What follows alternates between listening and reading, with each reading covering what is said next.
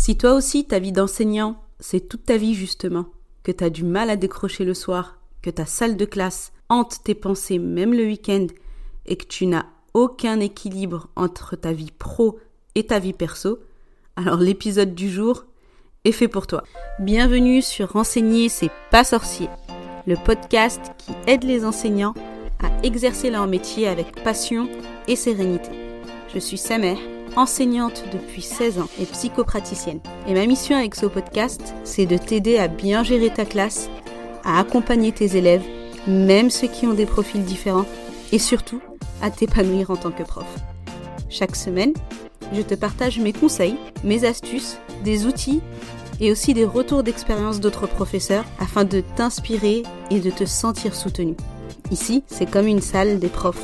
On est entre nous, dans la bienveillance et le respect, au service d'une mission commune, l'éducation des enfants, qui sont les adultes de demain. Alors, pour que ta vocation continue de rimer avec passion et motivation, et pas avec pression ou dépression, installe-toi confortablement. C'est parti. Bienvenue dans cet épisode dédié à un défi que connaissent bien les enseignants. L'équilibre entre vie professionnelle et vie personnelle. Si tu as la recherche de stratégies pour mieux gérer ton temps, préserver ton bien-être et maintenir une vie personnelle épanouissante tout en exerçant ta passion, tu es au bon endroit. En tant qu'enseignant, ton dévouement envers tes élèves est incontestable. Mais malgré tout, il est essentiel de prendre soin de toi pour être pleinement efficace et épanoui dans ta carrière. On a tous entendu parler du fameux burn-out dans le domaine de l'enseignement. Et malheureusement, ça n'arrive pas qu'aux autres. D'ailleurs, en 2022, selon un baromètre de l'éducation nationale, un enseignant sur deux déclarait ressentir un sentiment d'épuisement professionnel élevé. Donc c'est vraiment hyper important de prévenir cette situation en adoptant des habitudes de gestion du temps et de bien-être dès à présent. Avant de plonger dans les conseils du jour, faisons le point sur la réalité de l'équilibre entre vie professionnelle et vie personnelle pour les enseignants. Les journées peuvent être intenses et bien remplies, entre la préparation des cours, les interactions avec les élèves et les réunions. Et souvent, il est vraiment difficile de déconnecter complètement une fois la journée terminée, surtout si tu as tendance à ramener du travail à la maison, ce qui est le cas de la majorité d'entre nous. Mais comme on l'a dit plus tôt, trouver un équilibre est crucial pour ta santé mentale, ton bien-être physique et ta satisfaction personnelle. C'est pourquoi il est primordial de prendre soin de toi en tant qu'être humain, de ta vie personnelle, sociale, de faire des choses que tu aimes et qui te nourrissent en dehors de ta vocation d'enseignant. C'est justement ça qui te permet de maintenir ta passion pour l'enseignement, d'améliorer ta concentration et ta créativité en classe et de renforcer tes relations avec les élèves, les collègues ou les parents. Quand tu te sens épanoui à la fois dans ta carrière et dans ta vie personnelle, cette positivité se reflète naturellement sur tes élèves et leur expérience d'apprentissage, donc, c'est que du positif pour tout le monde et tu n'as pas à culpabiliser de prendre du temps pour toi. Au contraire. L'une des premières étapes pour équilibrer ta vie professionnelle et personnelle est de définir des frontières claires.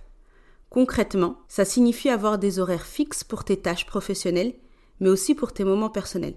Lorsque tu es au travail, focalise-toi sur tes responsabilités d'enseignant en dehors de tes heures de travail, accorde-toi du temps pour toi-même, pour tes proches et pour tes activités préférées. Tu peux établir un horaire quotidien où tu alloues un temps spécifique à la préparation des cours, aux corrections et aux activités administratives. Lorsque la journée de travail est terminée, éteins tes emails professionnels et consacre-toi à tes activités qui te détendent et te ressourcent. Par exemple, de la lecture, une activité sportive, une activité créative, passer du moment avec tes proches, enfants, regarder une série, ça c'est selon ta situation personnelle. Mon deuxième conseil, c'est d'apprendre à prioriser tes tâches. Souvent, on a l'impression que tout est urgent et important, alors que ce n'est pas forcément le cas, et on se sent face à une montagne. Identifie ce qui doit être fait immédiatement et ce qui peut être délégué ou reporté. Ça te permettra d'optimiser ton temps. Tu peux utiliser des outils de gestion de tâches ou un calendrier pour établir une liste de choses à faire. Ensuite, classe tes tâches en fonction de leur degré d'urgence et de leur impact sur tes objectifs du moment. Ça te permettra de rester concentré sur les tâches qui ont le plus grand impact et de ne pas te laisser submerger par les petites urgences du quotidien.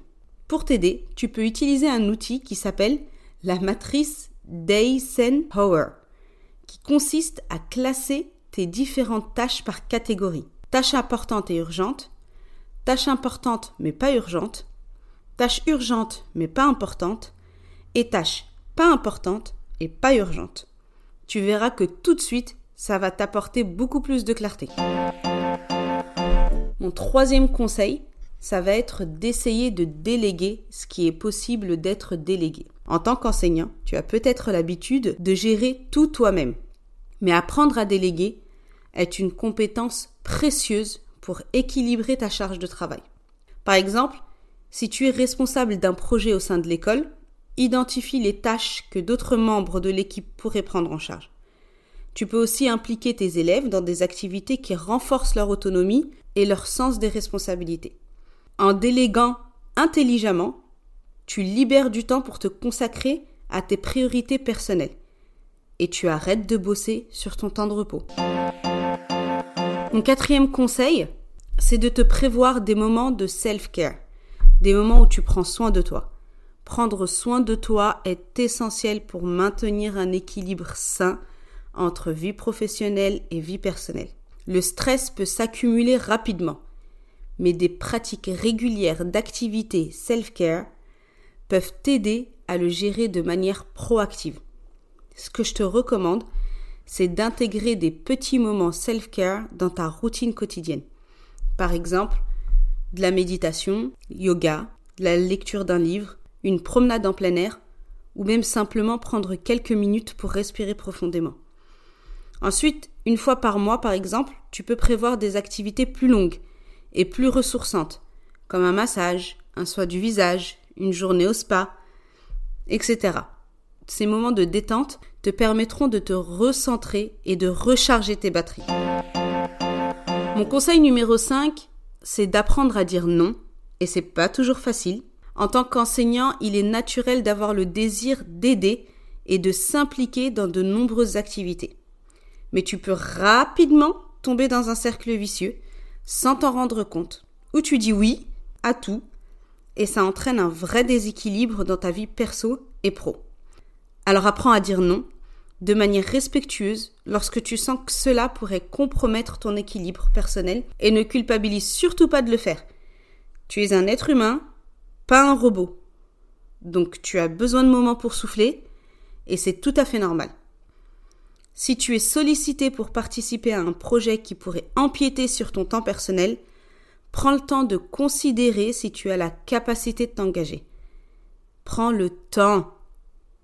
Si ce n'est pas le cas, explique poliment que tu apprécies l'opportunité, mais que tu es déjà engagé dans d'autres responsabilités. Prioriser tes engagements te permettra de donner le meilleur de toi-même là où cela compte vraiment. Mon sixième conseil, c'est de planifier des moments de qualité avec tes proches et de t'engager à les honorer. Trouver l'équilibre ne signifie pas simplement diviser ton temps entre travail et repos.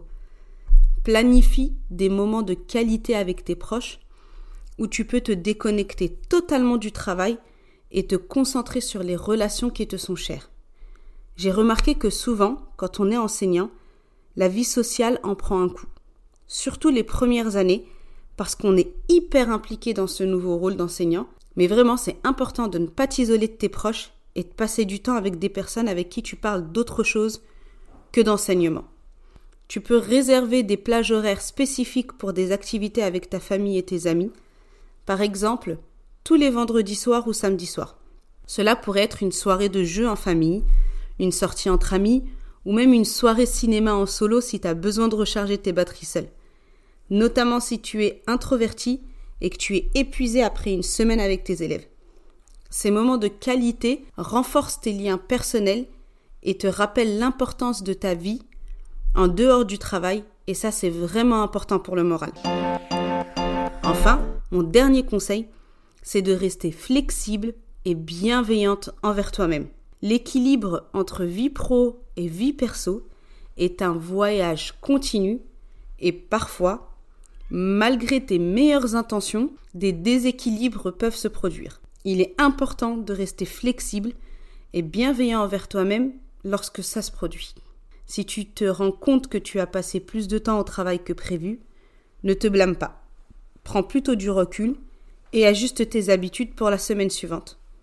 La bienveillance envers toi-même est essentielle pour maintenir un équilibre durable. En appliquant ces conseils dans ta vie, tu te rapproches de cet équilibre entre ta carrière et ta vie personnelle. Souviens-toi que cet équilibre n'est pas statique. Il peut évoluer en fonction des saisons de ta vie. Le plus important est de maintenir une conscience constante de tes besoins et de t'accorder le temps et l'espace nécessaire pour te sentir épanoui à la fois dans ta carrière et dans ta vie personnelle. Prends soin de toi. N'oublie pas de t'abonner au podcast pour ne pas rater les prochains épisodes et on se retrouve la semaine prochaine. Merci d'avoir écouté cet épisode d'enseigner c'est pas sorcier jusqu'à la fin. Si tu l'as apprécié, je t'invite à le partager à d'autres enseignants et enseignantes. Et pour ne pas rater les prochains épisodes, abonne-toi au podcast sur ta plateforme préférée. À bientôt!